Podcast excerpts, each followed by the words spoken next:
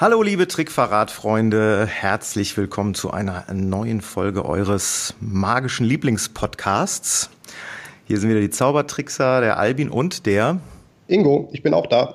Genau, wir sind heute wieder zusammen in der Leitung. Wir freuen uns vor allen Dingen deswegen, äh, weil wir jetzt seit einiger Zeit äh, ja nicht mehr so viel produziert haben. Ihr habt nicht so ganz viel von uns gehört, aber das wird sich nun wieder ändern denn ähm, wir haben vor, in Zukunft häufiger von der Magica 2020 zu berichten, der deutschen Meisterschaft der Zauberkunst. Da habt ihr in den letzten Monaten die eine oder andere Folge schon gehört. Wir hatten mit Markus Leimann, dem Organisator, Interviews geführt, um ein bisschen über das Programm und die Planungen und Vorbereitungen zu berichten.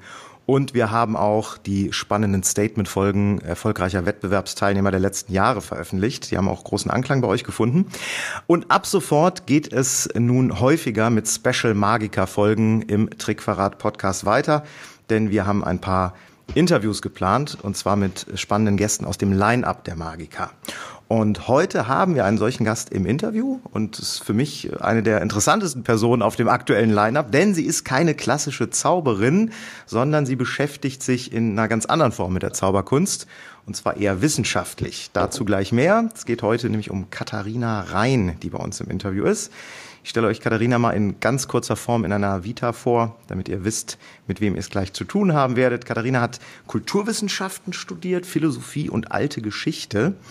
Und sie hat auch eine Doktorarbeit geschrieben, die just fertig geworden ist zum Thema Bühnenzauberkunst um 1900. Da werden wir gleich ein bisschen mehr drüber erfahren. Und äh, sie hat auch einen Preis mittlerweile schon erhalten, Jubiläums Preis für Nachwuchswissenschaftler des Büchner Verlages. Sie ist auch Mitglied in einem internationalen Forschungsprojekt. Auch da werden wir gleich ein bisschen was drüber erfahren. Und sie hat jede Menge wissenschaftliche Arbeiten und Aufsätze geschrieben in der Vergangenheit. Das ist so viel, was in ihrer Vita steht, dass wir da locker mehrere Podcast-Folgen dazu machen könnten. Wir starten aber heute mit einer. Und deswegen sage ich jetzt herzlich willkommen. Wir freuen uns sehr, dass du da bist. Hallo, liebe Katharina. Hallo. Ja, ich hoffe, ich habe, äh, klar, natürlich nicht alles zu dir erzählt, aber so ein paar wesentliche Facts. Was, was gibt's sonst noch zu dir erzählen? Stell dich vielleicht unseren Podcast-Hörern mal ganz kurz vor. Was sollte man über Katharina Rhein wissen? ähm, oh Gott. Also eine Sache, die ich oft gefragt werde, ist zum Beispiel immer, wenn ich sage, dass ich zur Zauberei schreibe, ähm, Frage Nummer eins, aber zauberst du auch selbst? Ja. Ähm, Nein, leider nicht. Ich habe tatsächlich mal den Versuch gestartet, äh, einen Zaubertrick zu lernen, weil ich das meinem Doktorvater versprochen hatte. Ich habe diesen Zaubertrick gelernt, äh, einen Kartentrick, mhm. und habe aber vorher, ich glaube, äh, gefühlt drei Tage am Stück damit zugebracht, ähm, Mischtechniken zu lernen, weil ich der Ansicht war, das brauche ich dann natürlich, weil ich das ja irgendwie drumherum auch machen muss. Und da kam mir die Erleuchtung, wenn ich jetzt damit weitermache, werde ich niemals diese Doktorarbeit fertig schreiben und werde einfach professionelle Zauberin werden. also habe ich dann sofort wieder aufgehört und habe diesen Trick niemals irgendjemandem vorgeführt. Das war meine ähm, quasi nicht meine verhinderte Zauberkarriere, weil mich das irgendwie so gepackt hat sofort, dass ich dachte, ich muss jetzt aufhören, sonst mache ich nie wieder irgendwas anderes. mhm. Spannend. Das heißt, das heißt aber eine gewisse Liebe zur Zauberkunst ist da irgendwie kurz, kurz mal entflammt. äh, äh wobei man sagen muss, eigentlich hast du die ja grundsätzlich, weil du beschäftigst dich ja nun sehr intensiv mit dem Thema, auch wenn du nicht selber zauberst. Ne? Also kann man das schon Liebe zur Zauberkunst nennen? Ja, in gewisser Hinsicht schon. Es ist immer so ein bisschen schwierig mit den Forschungsthemen, weil das natürlich etwas sein muss, was äh, womit man es quasi aushält. In meinem Fall jetzt sieben Jahre lang sich damit zu beschäftigen, ohne dass man, dass es langweilig wird, ohne dass man den Verstand verliert oder was auch immer. Gleichzeitig würde ich jetzt tatsächlich nicht zu etwas forschen, was mir wirklich, wirklich, wirklich am Herzen liegt, weil etwas passiert, was ich zerforschen nenne. Äh, wenn man sich damit sieben Jahre lang auseinandersetzt, dann macht man sich diesen Gegenstand kaputt. Also wäre Zauberei tatsächlich mein Hobby, würde ich wahrscheinlich nicht dazu arbeiten. Mhm, interessant. Mhm. Frage ich mich gerade, ob es auch den Begriff Zerarbeiten gibt, den die Profizauberer vielleicht haben. Ne? Aber ich weiß, was du meinst. Ja, ja also Künstler äh, sagen ja oft, äh, ich, ich, arbeite nicht, weil ich tue jeden Tag äh, oder ich gehe jeden Tag meiner Leidenschaft nach. Ne? Aber ich kann das schon verstehen, wenn man, äh, also gerade aus Forschungs, äh, aus dem Forschungsgesichtspunkt geht es ja auch nicht nur darum, äh, sich jetzt einseitig im Sinne von, ich versuche eine tolle Show zu entwickeln, sondern Forschung bedeutet ja alle Seiten auseinanderzunehmen und auch zu betrachten. Ne? Und da gibt es sicherlich dann auch Möglichkeiten, wo man dann vielleicht auch mal an Stellen kommt, die einem nicht so gut gefallen. Ja, und wenn man den Gegenstand analysiert, äh, muss man auch einen anderen Blick drauf haben. Also man hat dann auch keine Freude mehr dran oder nicht ausschließlich, mhm. weil man das ja immer auch analytisch sehen muss. Ich würde zum Beispiel auch nicht zu meinem Lieblingsfilm schreiben oder sowas. Schon allein, weil ich mir den dann so oft anschauen und so durchanalysieren müsste, dass ich ihn danach nicht mehr sehen möchte. Führst du deinen Doktortitel eigentlich ganz offiziell äh, dazu? Also man, man, auf der Webseite der Magiker haben wir dazu jetzt nichts gefunden. Ähm, Tatsächlich darf ich das noch nicht. Also ich habe äh, lustigerweise die Promotion abgeschlossen im Juli. Ich habe eine Urkunde, auf der steht, dass ich das Promotionsverfahren abgeschlossen habe. Aber äh, an meiner Fakultät bekomme ich den Titel offiziell erst dann, wenn das Buch erschienen ist. Und das passiert ah. Anfang Februar. Ah ja, okay. Und dann bist du dann Dr. Magiker oder wie muss ich mir das vorstellen? Ich bin natürlich dann ein Dr. Phil, also der Doktor ist in Kulturwissenschaft. Ja. Das heißt aber, äh, wenn wir uns dann in äh, Fürstenfeldbruck zur Magica sehen, dann äh, wird da Frau Dr. Katharina Rhein auftauchen. Genau, ja. Klasse. Klasse. Ähm, vielleicht noch mal ganz kurz zu, dem, zu, der, zu der Einstiegsfrage Zauberkunst und wie das, wie das losgegangen ist. Es muss mhm. ja irgendwann bei dir mal den Impuls gegeben haben, dich mit dem Thema zu beschäftigen. Und dann auch so intensiv, also unabhängig von dem ersten Trick, den du, den du auch mal lernen wolltest. Äh, wie, wie, ist das passiert? Was hat den Impuls bei dir ausgelöst, die Zauberkunst ähm, so zu betrachten?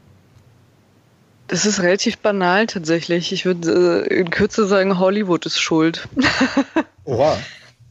Und zwar habe ich noch im Studium, ich glaube 2010 oder 9, weiß ich gar nicht genau, für eine Konferenz einen Vortrag geschrieben über The Prestige. Ah, okay. Cooler Film. Äh, ja, oder? Ja. Ähm, ich weiß gar nicht mehr, wie ich damals drauf gekommen bin. Ich glaube, ich habe den gesehen und fand ihn einfach interessant und dann dachte ich, ich mache meinen Vortrag dazu. Und eigentlich ging es um Mediengeschichte. Also es war eine medientheoretische äh, Konferenz.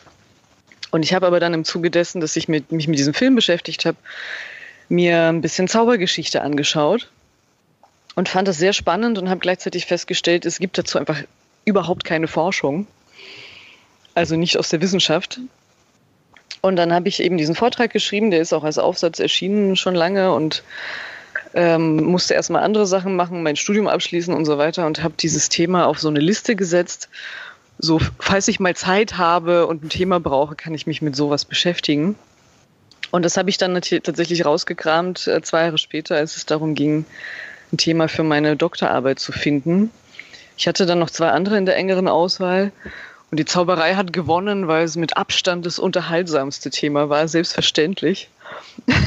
Ja. Und weil ich dachte, ich kann mir dann sieben Jahre lang Zaubershows anschauen und die Tickets von der Steuer absetzen. Das ist fantastisch. Okay, das ist ja mal ein sehr, ein sehr reeller Impuls. Ja, natürlich. Mancher so. würde sagen, sieben Jahre Zaubershows gucken ist eine Strafe.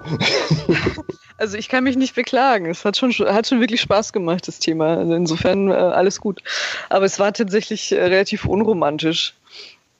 Und ähm, ja, also äh, The Prestige ist immer noch da tatsächlich. Ich habe in den letzten sieben Jahren auch immer wieder dazu vorgetragen und es gibt auch ein Kapitel in meiner Doktorarbeit dazu und so weiter. Also irgendwie ist dieser Film immer noch vorhanden und ich setze mich auch immer wieder damit auseinander und es gibt immer wieder so Updates. Aber damit hat es tatsächlich angefangen. Was jetzt mal sicherlich interessant wäre, die, die, der eigentliche Kern deiner Arbeit ist ja Bühnenzauberkunst um 1900. Mhm. Und ähm, worum geht es da genau? Also was äh, kannst du uns da so einen kleinen Überblick geben, warum, womit du dich exakt beschäftigt hast und äh, was man sich darunter vorstellen muss? Also wie, wie wird sowas aufgebaut? Jetzt nicht technisch, sondern inhaltlich. ähm, ja, also das fing, glaube ich, tatsächlich damit an, dass ich ähm, mich gefragt habe, wie das zustande kommt, dass das ist ja das sogenannte goldene Zeitalter der Bühnenzauberei. Also Bühnenzauberei sage ich deswegen, weil es eben nicht um Zirkus oder Jahrmarkt oder ähnliche Geschichten geht oder Straßenmagie oder sowas, sondern ich beschäftige mich wirklich mit Illusionismus, mit Großillusionen. Okay.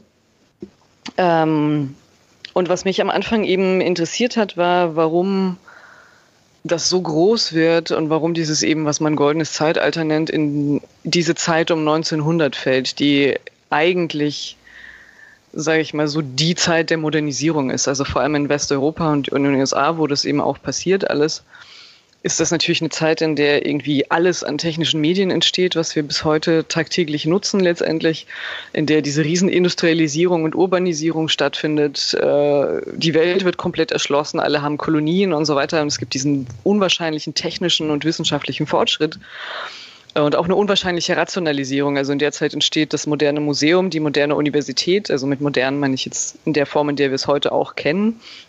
Ähm, die öffentliche Bibliothek äh, und all sowas. Es gibt plötzlich, es werden Archive angelegt, die es halt vorher gar nicht gab. Äh, und all dieses Zeug, also Rationalisierung, ne, es geht plötzlich um Wissen und Wissenschaftlichkeit und so weiter. Und gleichzeitig äh, findet auf quasi einer anderen Bühne oder auf vielen anderen Bühnen das statt, was heute als goldenes Zeitalter der Zauberkunst wahrgenommen wird. Und das ist auf den ersten Blick ein Paradox, würde ich mal mhm. sagen. Und das hat mich am Anfang verwirrt. Oder das war ja. eben die Ausgangsfrage. Was passiert da eigentlich und warum? Ja. Ähm, und es ist eine relativ banale Antwort, die ich gefunden habe in der Forschung, die es dazu schon gab, war eben zu sagen, das ist so eine Art Sehnsucht nach Wiederverzauberung der Welt. Und gerade angesichts diesen ganzen Fortschritts und dieser Wissenschaftlichkeit und bla bla bla, haben die Leute das Bedürfnis nach so einer unerklärlichen Natur und nach sowas Magischem und so weiter. Und das fand ich vollkommen unbefriedigend. ja, das hätte ich jetzt auch, also wenn ich jetzt ra hätte raten müssen, hätte ich da jetzt auch nicht drauf getippt. Oder? Das ist, also es ist auch so ein komischer, wiederum so ein chauvinistischer, historischer Blick zu sagen, naja, die Leute damals, die haben halt, sie waren so ein bisschen primitiv unterwegs und dann ist klar, wenn es in die eine Richtung geht, will man das Alte zurückhaben. Mhm. Nee, das, aber das, das hätte ich jetzt auch, also wenn du mich jetzt raten lassen, wie gesagt, hätte ich nicht gedacht, ja, okay. Wobei ich, wobei ich, ich habe mal gehört, das passt eigentlich ganz gut dazu, dass die Tolkien-Bücher, als die damals rausgekommen sind, also die Herr der Ringe, Saga, mhm. dass die hauptsächlich deswegen so einen großen Erfolg hatten, weil es den Menschen gesellschaftlich zu dieser Zeit verhältnismäßig schlecht ging. Und das wäre mhm. ja, das ist fast, hört sich fast an wie eine Analogie dazu, was du gerade gesagt hast. Ne? Aber es ist nicht so, sagst du. Also das ist deiner Ansicht nach nicht, nicht der Grund gewesen. Ja, das war, also was jetzt der Grund ist, kann man natürlich sowieso schwer sagen. Ja. Das war so der Impuls und deswegen, was ich dann halt gemacht habe, um, weil das eben die Ausgangsfrage war, war zu versuchen, das aus dieser Kultur heraus zu erklären. Also ich habe dann gesagt, dass es eben steht eigentlich, es steht nicht im Widerspruch zu der Kultur dieser Zeit. Das ist ja auch eigentlich unsinnig, sondern das ist eine Form von Zauberkunst, die gerade in dieser Zeit überhaupt nur entstehen kann, und zwar weil es diesen ganzen technischen und wissenschaftlichen Fortschritt gibt. Mhm. Ähm, und das Zweite, was ich gemacht habe, äh, um das irgendwie aufzubauen, war, dass ich eben festgestellt habe, die Zaubergeschichten, die vorliegen, und die meisten sind natürlich von sogenannten Amateurhistorikern, also von Zauberern verfasst, sind so biografisch aufgebaut. Es geht immer um einen, ich sag mal, großen weißen Mann, denn meistens sind es weiße Männer, ja. und seine Biografie und welche tollen Tricks er erfunden hat. Äh, und daraus ergab sich dann eben dieser Aufbau, dass ich gesagt habe, ich will das nicht machen. Ähm, ich will die Illusion selbst in den Vordergrund stellen. Deswegen behandelt jedes Kapitel eine große Illusion. Und die versuche ich mit etwas in Beziehung zu setzen, was prägend war für die Kultur zu dieser Zeit, äh, aus dem heraus sich das irgendwie erklärt. Und damit meine ich nicht, es erklärt sich jetzt, warum Leute das sehen wollten oder warum das so populär war. Keine Ahnung. Also dazu müsste man eine andere Form von empirischer Publikumsforschung machen. Das habe ich nicht gemacht. Sondern ich habe eher vers versucht, sowas zu machen wie, ja, in der Kultur passiert irgendwas historisch und das äußert sich auf verschiedenen Bühnen, wenn man die Metapher verwenden will, nämlich zum Beispiel ähm, in der Technikgeschichte und in der Architektur und auf der Zauberbühne. Ähm, also so versucht das zu lesen als eine Ausprägung irgendeiner kulturhistorischen Veränderung oder eines Einschnitts. Ich habe irgendwo mal gelesen, oder habe ich, hab ich das geträumt? Ich weiß es nicht. Also irgendwie. so der, ähm, mir oft. ja, das, äh, das, das Thema ähm, zersägte Dame äh, yeah. sei unter anderem eine Symbolik, ähm, wo der, der Mann sich gegen die immer weiter aufbegehrende okay. und sich emanzipierende Frau wäre, indem er sie zersägt, mhm. um mir quasi nochmal zu zeigen, wer der Herr im Hause ist. Geht das so in diese Richtung? Ob das jetzt stimmt oder nicht, mal äh, davon äh, ab. Ja, es geht in die Richtung. Ich habe tatsächlich äh, die zersägte Jungfrau nicht in meiner, Zau äh, in meiner Promotion drin, weil die quasi zu spät ist. Also ich höre tatsächlich 1900 auf ungefähr. Ah, okay. Ja, das war ähm, in den 20ern, ne? Genau, die ist 1921 äh, und die funktioniert schon anders. Also ich würde auch sagen, dass die äh, Ästhetik der Zauberkunst sich in den 20 Jahren dazwischen verändert hat. Natürlich, ich würde sagen, hauptsächlich durch den Ersten Weltkrieg, aber auch durch andere Sachen. Also die zersägte Frau ist äh, eine andere Art von Magie, deswegen habe ich tatsächlich drüber geschrieben und die dann aus der Promotion rausgenommen. Ah, okay. Ähm, deswegen gibt es aber einen Aufsatz von mir dazu. der genau darum auch geht, um Geschlechterverhältnisse und so weiter. Mhm. Ähm, wo ich eben auch sage, okay, das ist schon irgendwie einleuchtend, also vor allem, wenn man das mit der Wahlberechtigung zusammenbringt. Genau, äh, Wahlberechtigung, 19, das war in dem Zusammenhang auch, ja. Ja, 1918 haben Frauen das Wahlrecht bekommen, also wiederum nicht alle Frauen, sondern nur bestimmten Alters und bestimmten sozialen Gruppen. Ähm, in England, wo eben diese Illusion drei Jahre später auf der Bühne Premiere feierte, und da ist es halt, da gibt es ein paar Aufsätze zu, die eben sagen, das, das ist eine Wiederunterordnung der Frau unter die Macht des Mannes. Und ich habe gesagt, das kann man so lesen. Finde ich aber auch wieder ein bisschen zu einfach.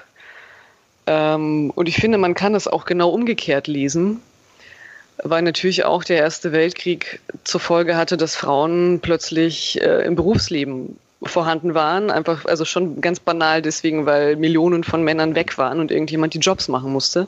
Mhm. Das war ja auch so eine Zäsur, was den Eintritt der Frau in, äh, in, ins Berufsleben markiert hat. Ähm, dass sie plötzlich überhaupt gearbeitet haben und das irgendwie als normal angesehen wurde.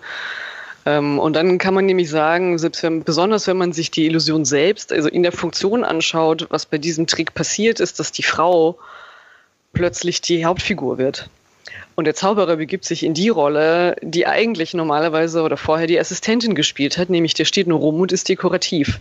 Mhm. Also er gibt seine ganze Macht an die Frau ab, die das macht, was sie in der Kiste macht. Und wenn sie ihren Job nicht richtig macht, dann ist er derjenige, der dafür ausgebuht wird. Man kann es also umgekehrt genauso lesen als eine Ermächtigung der Frau. Das weißt du zwar nicht unbedingt, wenn du im Publikum sitzt, aber wenn man weiß, wie der Trick funktioniert, quasi gibt er die gesamte Kontrolle über die Aufführung an diese Frau ab. Und er ist derjenige, der dafür quasi im Rampenlicht steht. Ähm, also es ist wieder ein bisschen zweischneidig, aber ich glaube, man kann es eben auch in die andere Richtung lesen, zu sagen, da wird einer Frau auch auf der Bühne die Macht gegeben, die sie in dem Fall politisch schon seit drei Jahren hat. Und ihr wird mehr vertraut und so weiter, was eben die, den Ablauf dieser Illusion angeht. Aber ja, ich schweife ab. nee, nee, das äh, ist sehr interessant. Ähm, Aber tatsächlich, wie, wie hast du denn dann äh, geforscht? Äh, weil du hast ja jetzt zum Beispiel ähm, nicht äh, Jean, äh, Jean-Robert Houdin, konntest du jetzt nicht fragen. Äh, Leider. Ist ja bekanntermaßen tot. Also das heißt, du warst ja dann auf, äh, auf Quellen angewiesen und die, die stammt ja wiederum hauptsächlich aus der äh, Feder von Zauberern. Also es gibt ja zum Beispiel da ein tolles Buch äh, zu ihm, aber natürlich auch seine eigenen Bücher in dem Falle, klar. Ja, die eigenen Bücher, das ist natürlich, als, als Historikerin stehen einem da sofort die Haare zu Berge, weil selbstverständlich Autobiografien keine verlässliche Quelle für irgendwas sind. Ja. Das ist sehr schade, weil natürlich in dieser Zeit jeder Zauberer, der etwas auf sich hielt, eine Autobiografie verfasst hat und nichts davon kann man für voll nehmen. Ja. Ähm, ich habe übrigens auch einen Aufsatz geschrieben darüber, warum Zauberer Autobiografien selbst auch illusionistisch sind. sehr schön.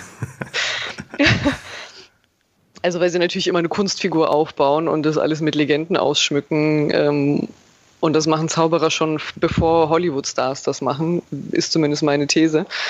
Äh, aber anyway, ja, ich habe tatsächlich viel in Archiven äh, rumgesessen. Das Problem an der Zauberliteratur ist ja auch, dass man da jetzt auch nicht ohne weiteres rankommt. Das liegt nicht unbedingt alles in, in, in der nächsten öffentlichen Bibliothek. Mhm. Ähm, ich habe viel mit Zaubervereinen gearbeitet. Ich habe drei äh, Forschungsaufenthalte gemacht, vier, in London, Paris, New York und Washington, DC. Ähm, und habe da eben in den Bibliotheken von Zaubervereinen äh, geforscht, also in London beim Magic Circle zum Beispiel. Was in New York bei William Kalush? Genau. Ja. Äh, und in Washington natürlich in der Library of Congress. Da war ich leider nur sehr kurz, aber da liegt der Nachlass von Houdini. Ja. Mhm. Äh, und in Paris in der, ja, in der, Bibliothek Nationale gibt es tatsächlich viel und dann natürlich auch da beim äh, französischen Zauberverein mit diesem unsäglich komplizierten Namen. FFAP ist, glaube ich, die Abkürzung.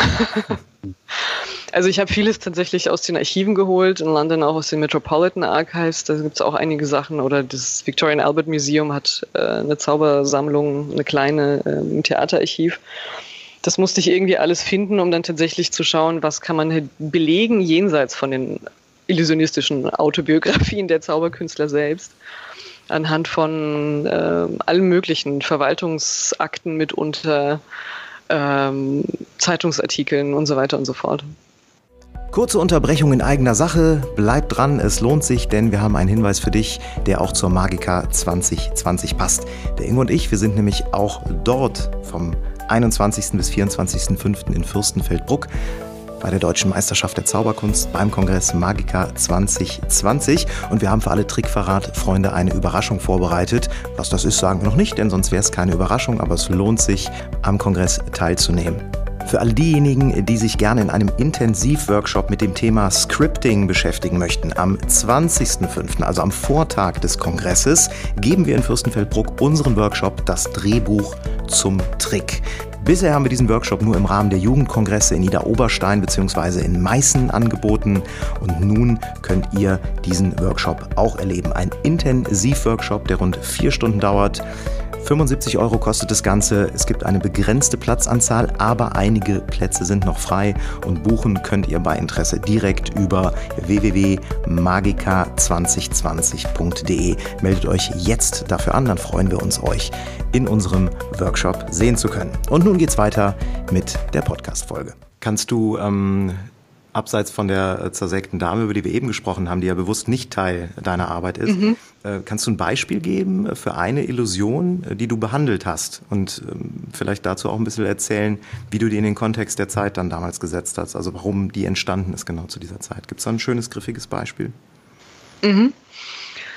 Ähm, also ich habe vier, äh, vier große Illusionen in der Arbeit drin. Das ist die Schwebe, die verschwindende Dame, ähm, Pepper's Ghost. Mhm. Und eine, die letzte ist nicht wirklich eine Illusion, sondern mehrere und das ist Mentalmagie. Und da geht es um die äh, um Variationen dessen, was man Second Sight nennt. Ja. Äh, also Gedankenübertragung.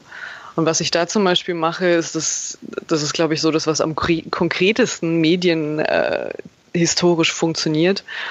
Beim Mentalismus fange ich also mit dem sprachlichen Code an. Das ist auch eines, eines der Beispiele, bei denen ich tatsächlich verraten muss, wie das funktioniert, weil es nicht anders geht. Mhm. Ähm, und da zeichne ich über 50 Jahre eine Entwicklung nach, anhand derer ich zeigen kann, dass jedes Mal, wenn ein neues technisches Kommunikationsmedium auftritt, das sofort auf der Zauberbühne verwendet wird. Also es gibt diese ne, Gedankenübertragung. Erst ist es Sprache, es ist relativ banal. Ähm, dann gibt es irgendwann die Telegrafie und oder die gab es natürlich schon länger, aber die wird dann irgendwann aufgegriffen, dass es plötzlich irgendwelche Hebel gibt äh, und Morse-Signale und so weiter. Ähm, binnen drei Jahre, Jahre, nachdem das Telefon erfunden wird, äh, gibt es plötzlich einen Telefonhörer, der in Möbelstücken versteckt wird, mit dem kommuniziert wird. Und dann natürlich das letzte Update, was ich noch mitnehme, da geht es ein bisschen um 1900 hinaus, ist der Funk. Ähm, also Neville Maskelyne, der Sohn von John Neville Maskelyne, der damals der berühmteste Zauberer in London war und einer der einflussreichsten der Welt. Jedenfalls sein Sohn ähm, ist ein berühmter auch wiederum äh, Funkpionier. Er hat tatsächlich mehrere Funkgeräte auch erfunden und mehrere Patente angemeldet in dem Bereich. Das war einer der ersten, der überhaupt Funkübertragungen gemacht hat. Und der hat natürlich sofort für die Zauberbühne des Vaters einen Funkempfänger gebaut, der in einem riesigen Turban versteckt wurde. Also vollkommen klischeehaft auch heutzutage sagt ja sofort jeder, ja, die hat einen Knopf im Ohr. Ja. Ähm, das gab es tatsächlich schon 1913, also sieben Jahre bevor sowas wie Radio überhaupt ein öffentliches Ding war und Leute wussten, was das sein soll haben Zauberer das schon auf der Bühne verwendet. Und da zeichne ich eben so ein bisschen nach, über 50 Jahre zu sagen, es gibt hier konkrete technische Entwicklungen, die wirklich als Gerät auf der Bühne verbaut werden und die diese Illusion immer weiter treiben, immer weiter verändern, die aber auch zeigen, dass das angepasst wird. Also wenn Leute jetzt ein Telefon zu Hause haben, haben sie eine konkretere Vorstellung davon, was man damit machen kann. Dann sitzen die also im Publikum und sagen, ja, da ist irgendwo ein Telefonhörer versteckt. Das heißt, es kommt quasi irgendwann raus und dann muss es ein Update geben bei dem interessanterweise auch immer demonstriert wird, zum Beispiel, dass es keine Kabel gibt. Ähm, wo also schon vorausgesetzt wird, es gibt ein Publikum, das äh, technisch irgendwie bewandert ist, das auch zaubertechnisch bewandert ist. Ich muss denen jetzt zeigen, dass es keine Falltür gibt.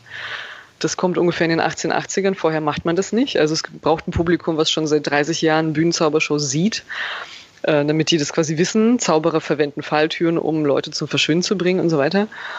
Ähm, und eben bei der, im Mentalismus haben wir es oft mit so Demonstrationen zu tun, dass da keine Kabel sind, indem sich die quasi gedankenlesende Person zum Beispiel auf eine Glasplatte stellt oder sowas, weil die Leute schon damals wussten, äh, Glas ist kein elektrischer Leiter.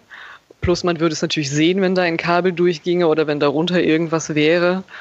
Äh, und der Clou ist dann natürlich, dass man sowieso schon längst nicht mehr auf Kabel angewiesen ist, weil man Funkpionier ist und äh, schon längst den Radioempfänger im Turban versteckt hat. Spannend.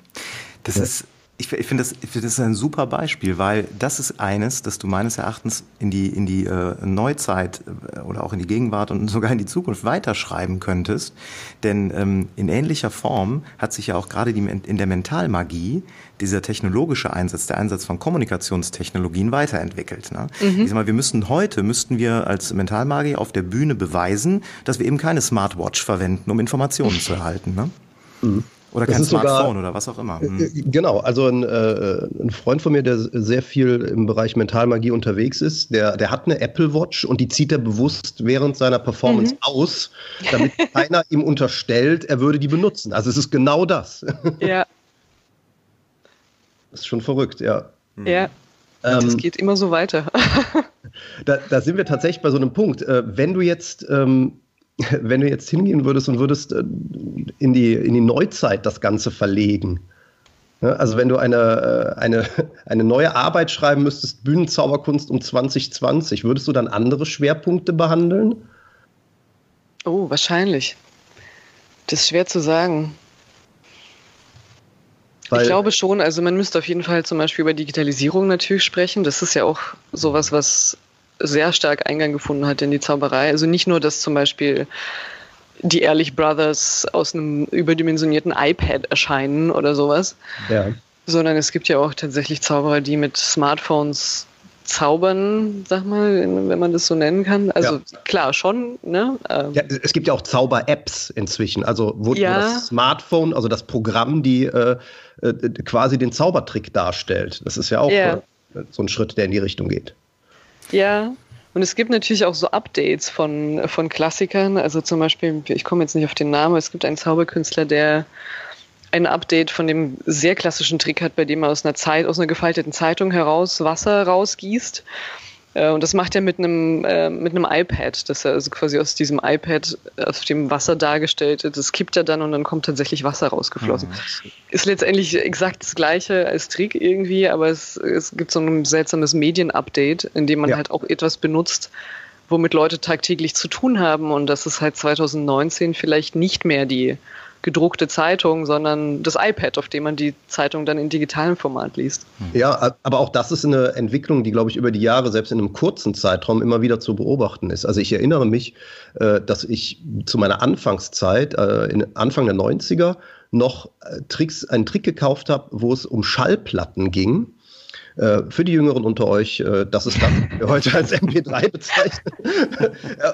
und, äh, aber kurze Zeit später gab es Zauberer, die mit CDs zauberten. Und auch das wird, glaube ich, inzwischen weniger. Also es gibt noch den einen oder anderen, weil die CD ist noch halbwegs bekannt, aber ich glaube, so in zehn Jahren wird niemand mehr mit CDs zaubern, weil wir sie nicht mal mehr als Speichermedium bei Computern benutzen, geschweige denn bei Musik. Ne? Und so, wenn Gegenstände verschwinden und sich austauschen, oder wechseln, dann werden die dann halt ersetzt dadurch. Das, äh ja, also es gibt auch immer so eine Aktualisierung, was Alltagsgegenstände angeht, dass das dann, dass gerne was genommen wird, womit Leute im Alltag zu tun haben, weil diese Objekte natürlich weniger verdächtig sind. Also etwas, was schon nach Zauberobjekt aussieht, ja. ähm, ist natürlich verdächtiger als jetzt etwas wie ein Buch oder eine Zeitung, wo man erstmal denkt, das ist genauso ein Buch oder eine Zeitung wie die Objekte, mit denen ich jeden Tag zu tun habe. Mhm. Wobei das ist ja übrigens, ja, Entschuldigung. Entschuldigung.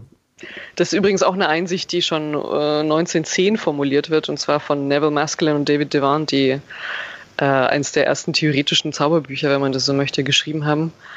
Äh, Our Magic.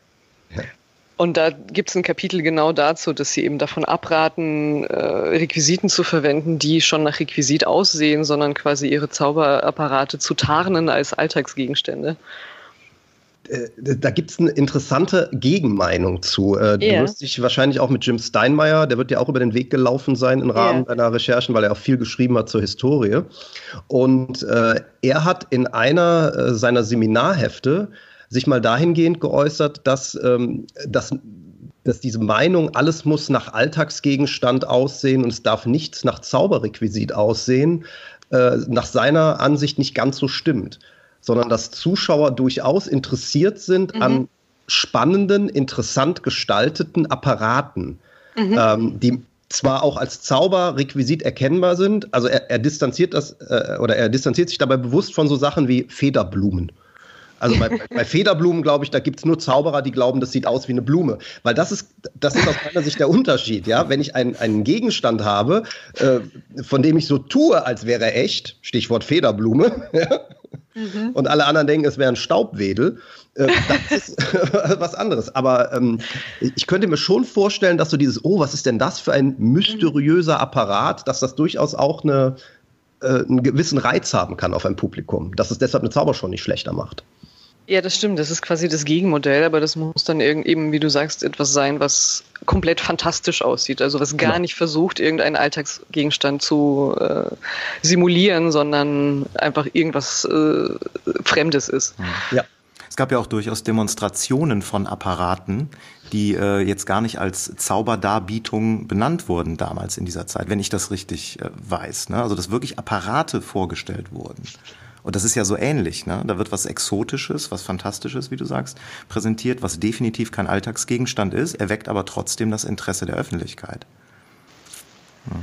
Ja, ähm, wobei ich glaube, wenn ich an das Gleiche denke wie du. also ich denke jetzt zum Beispiel an den, an den, an den Türken, äh, den, den mechanischen, diese ganzen mechanischen Entwicklungen. ja, das ist ein bisschen früher tatsächlich. Okay. Äh, also das ist, äh, der Türke ist aus dem späten 18. Jahrhundert, also 100 Jahre vorher der wurde, der hatte zwar so ein Revival nochmal um 1900, als ähm, also erfunden hat ihn Campbellin Melzel, äh, Johann, glaube ich, heißt der Melzel, hatte den dann irgendwo entdeckt in irgendeinem Lager und hat den quasi gepimpt, wie man heute sagen würde, ja.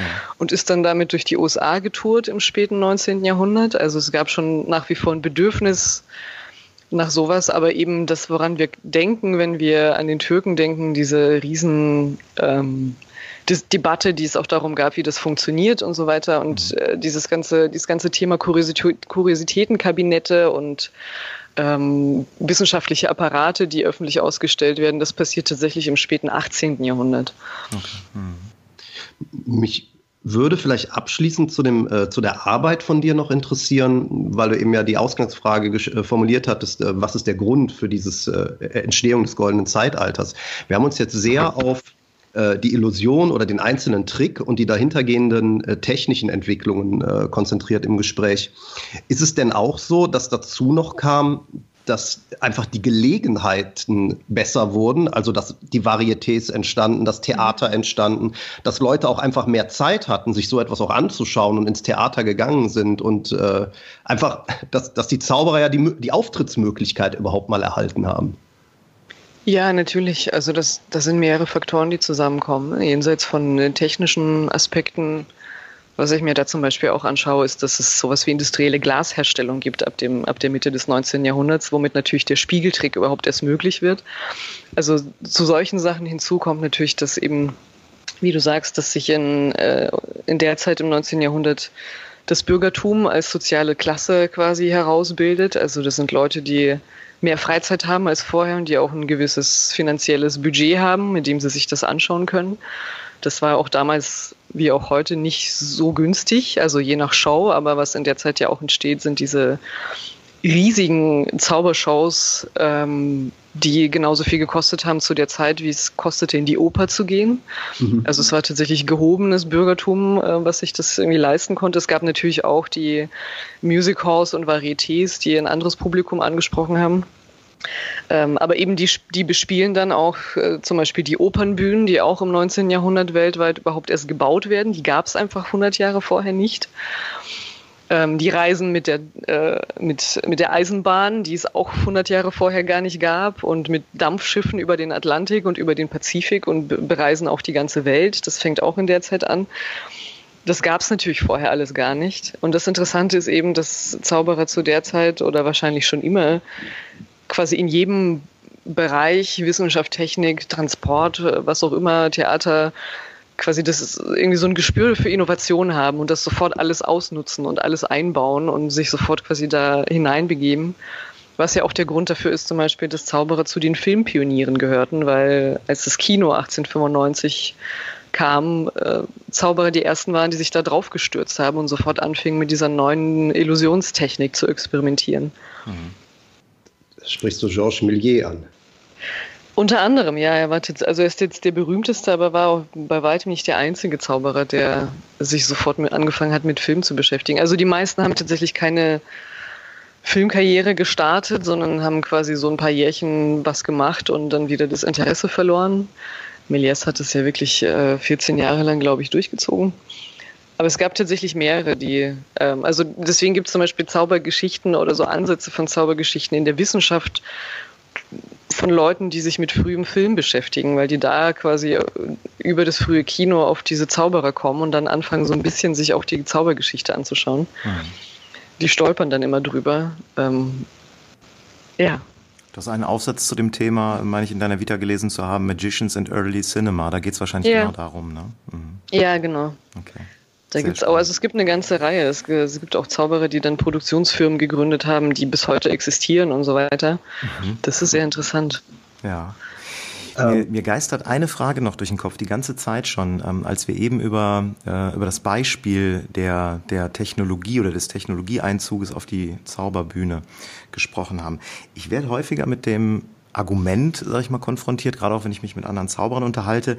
Ja, Zauberkunst heute ist so ein bisschen entmystifiziert. Ne? Es ist alles erklärbar, wir können alles bei YouTube finden, bei Google. Es ist alles sehr rational geworden heute. Und ähm, technische Möglichkeiten gibt so viele, dass im Grunde jeder Zaubertrick auch irgendwie möglich ist. Das heißt wirklich so eine Entmystifizierung von Zauberei. Auf der anderen Seite habe ich persönlich den Eindruck, dass gerade in Deutschland derzeit, diese, diese Jahre aktuell, die Zauberei wieder so ein bisschen Hochkonjunktur bekommt. Es gibt unheimlich viele Programme, es gibt, äh, klar, die, die Ehrlich Brothers sind medial unglaublich erfolgreich.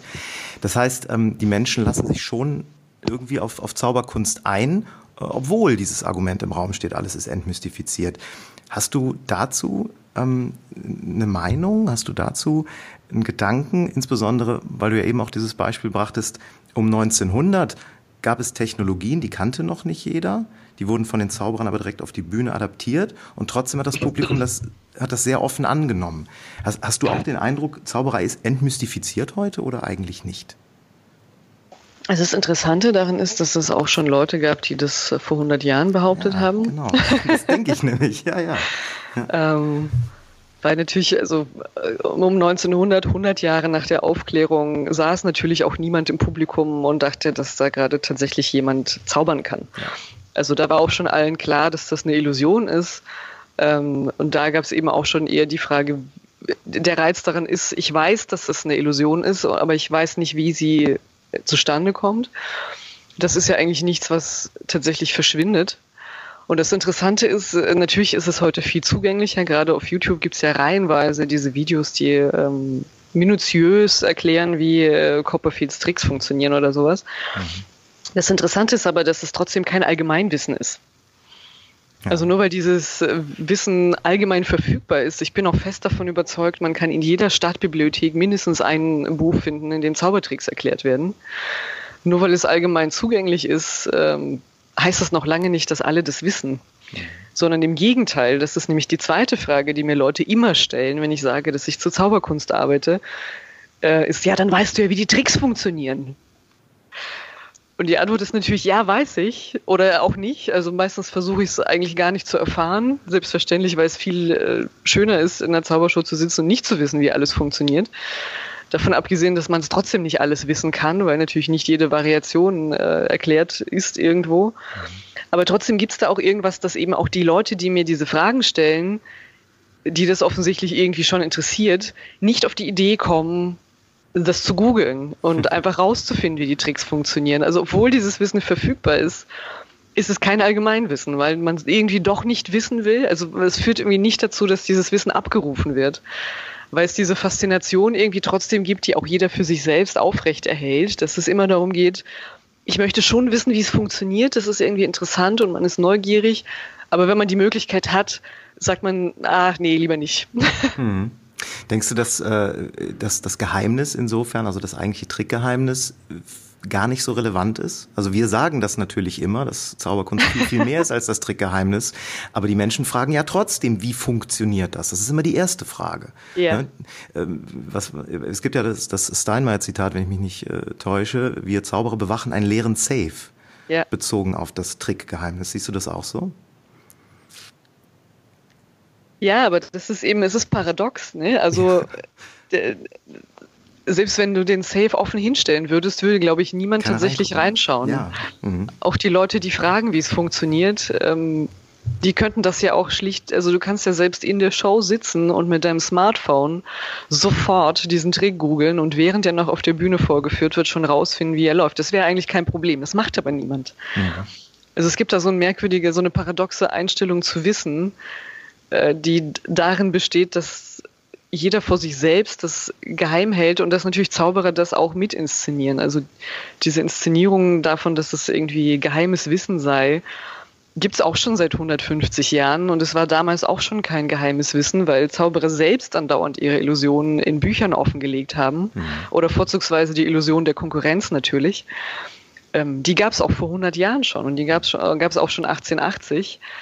Äh, und selbst da haben die Zauberer natürlich immer gesagt, ja, das ist alles ganz geheim und ähm, wir haben hier diese Strukturen, ne, man darf, man muss Mitglied im Verein sein, damit man an das geheime Wissen kommt. Es ist alles publiziert, alles. Insofern ähm, wäre es ja. Trotzdem in 150 Jahren ist es nicht zum Allgemeinwissen geworden, dass jeder rumläuft und weiß, wie äh, Frauen zersägt werden zum Beispiel. Das ist ein super Argument. Und zwar ein super Argument dafür, dass es ähm, überhaupt kein Problem wäre, die Trickgeheimnisse auch im Internet zu veröffentlichen. Also wirklich wegzugehen von diesem, von diesem vermeintlich geheimen, ne, es gibt nur elitäre Bücher oder sonstige Dinge, sondern ich, man, wir können es veröffentlichen. Es wäre kein Problem. Ich weiß nicht, ob das so funktionieren würde. Also ich musste gerade an eine Stelle äh, aus, Stein, äh, aus Steinmeier denken, der ähm, woanders, ich glaube, der geht um Patentschriften, wenn ich mich nicht irre, der eben äh, schreibt, dass schon im 19. Jahrhundert Zauberer oft eben auf Patente verzichtet haben, weil die Ver quasi Veröffentlichung dieser Illusionen dazu führt, dass sie sofort uninteressant wird. Ja. Äh, also dieses Geheimhalten führt dazu, dass alle irgendwie darüber reden und wissen wollen, wie es funktioniert. Und wenn man das einfach öffentlich zur Verfügung stellen würde, würde es quasi diesen Zauber äh, sofort aufheben, weil es nicht mehr interessant ist und weil sich das auch niemand mehr anschauen möchte. Das ist jetzt natürlich paradox, weil das ein bisschen Absolut. im Widerspruch steht zu dem, was ich gerade gesagt habe. Aber es ist, ich finde es wirklich ein interessantes Phänomen. Ich habe keine Erklärung dafür, dass es irgendwie ja doch heute so ist, dass gerade auf YouTube eigentlich alles verfügbar ist. Alle möglichen Illusionen werden erklärt. Ähm, es gibt ja ganze YouTube-Kanäle, die sich mit nichts anderem beschäftigen. Mhm. Und trotzdem ist es kein Allgemeinwissen, was irgendwie jeder abrufen würde. Mhm. Mhm.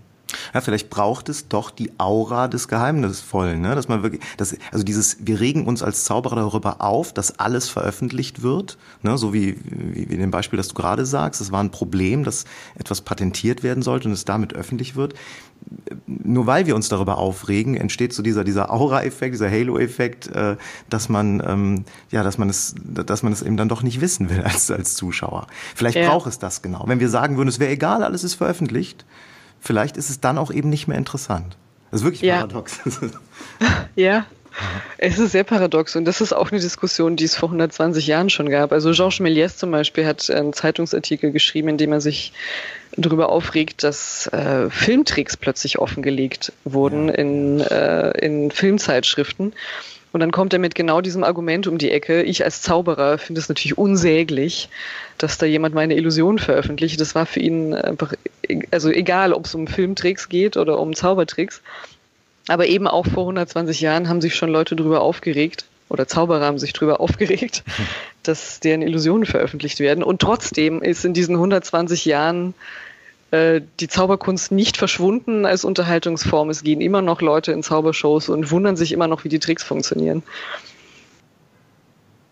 Super, ja.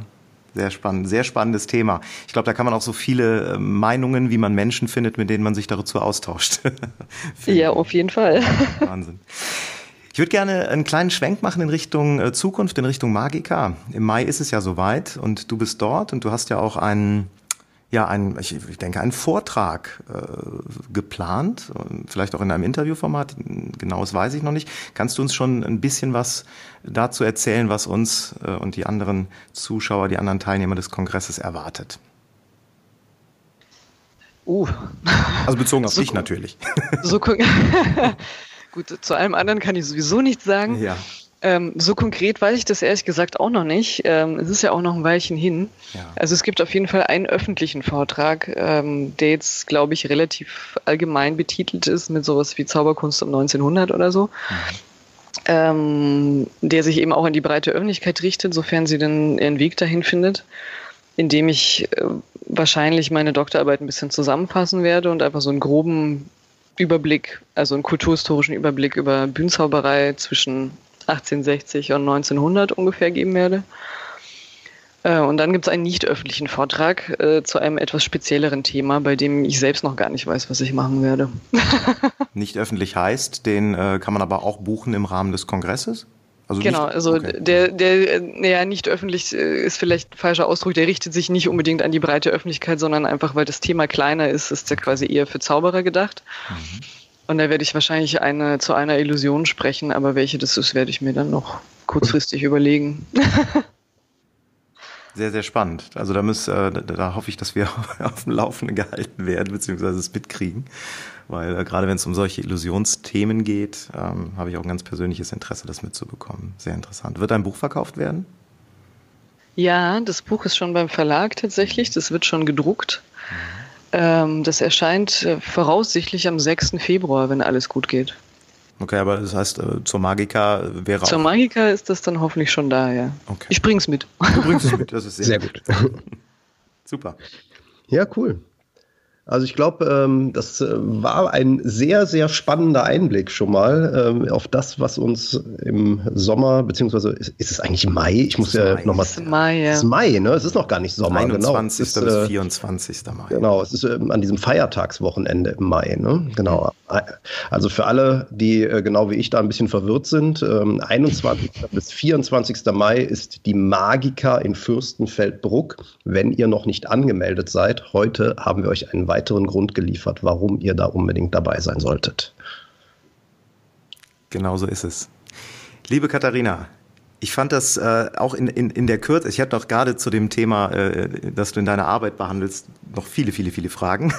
Ich glaube aber, die, die heben uns vielleicht ein Stück weit auf. Wer weiß, für das persönliche Treffen in Fürstenfeldbruck, jetzt hier für den Moment und für den Podcast, glaube ich, äh, können wir sagen, haben wir einen tollen Einblick bekommen und die Hörer, wie Ingo das eben schon gesagt hat, einen weiteren Grund, die Magica zu besuchen. Vielen, vielen Dank für deine Zeit. Ganz, ganz spannend, ganz, ganz spannendes Thema. Und äh, ich freue mich jetzt schon, wenn wir uns dann im Mai spätestens auch persönlich kennenlernen und nicht nur übers Telefon. Ja, ich auch. Vielen Dank. Ja. Hat mich sehr gefreut. Bis dahin. Bis bald. Bis Tschüss. dahin. Ciao. Und jetzt noch ein Hinweis in eigener Sache. Wir haben unseren ersten Videokurs produziert und bieten ihn ab sofort an. Go Button Step by Step. In diesem Videotraining haben wir alle Informationen, alle Tipps, alle Tricks, alle Erfahrungen, die wir in den letzten Jahren mit der App Go Button gesammelt haben, für dich zusammengestellt. Wir gehen auf jede einzelne Funktion dieser grandiosen App ein. Wir erklären dir in ausführlichen Screencams jede Einstellmöglichkeit, geben dir Tipps und Tricks, die aus unserer Praxiserfahrung der letzten Jahre mit dieser grandiosen App entstanden sind. Nachdem du das Videotraining durchgearbeitet hast, kannst du innerhalb von wenigen Minuten neue Shows erstellen. Du kannst jeden Cue in deiner Show individuell nach deinen Bedürfnissen anpassen. Schnell und einfach, auch ganz kurz vor deinem Auftritt noch Änderungen und Anpassungen vornehmen, schnell und einfach Cues kürzen, die Lautstärke regulieren und so weiter und so fort. Du kannst sogar Jingles, sogenannte Hits, in deine Show einbauen und auf Abruf abfeuern. Deine Show wird durch professionelle Musikuntermalung auf das nächste Level gebracht. Die Atmosphäre wird besser, der Gesamtlook, die Gesamtwirkung deiner Show wird besser. Wie gesagt, über zwei Stunden Videotraining haben wir in diesem Kurs zusammengestellt mit allen Tipps, Tricks und Ideen, die wir in den letzten Jahren dazu gesammelt haben. Du kannst dir GoButton Step by Step als digitalen Download direkt auf der trickverrat.de Seite sichern. Geh einfach auf trickverrat.de slash GoButton, also G-O-B-U-T-T-O-N, GoButton. Und dort kannst du den Videokurs direkt von uns beziehen. Wir sind sicher, dass du mit GoButton Step by Step jedes Detail zu dieser grandiosen App erfährst und spätestens nachdem du den Kurs gesehen hast, wirst du dich entscheiden, die GoButton-App auch für dich und deine Show einzusetzen. Die beste Nachricht zum Schluss, die GoButton-App gibt es in einer kostenlosen Version. Das heißt, nachdem du das Videotraining gekauft und heruntergeladen hast, kannst du sofort mit der kostenlosen App-Version von GoButton loslegen und deine Show besser machen. Also trickverrat.de slash GoButton. Viel Spaß damit!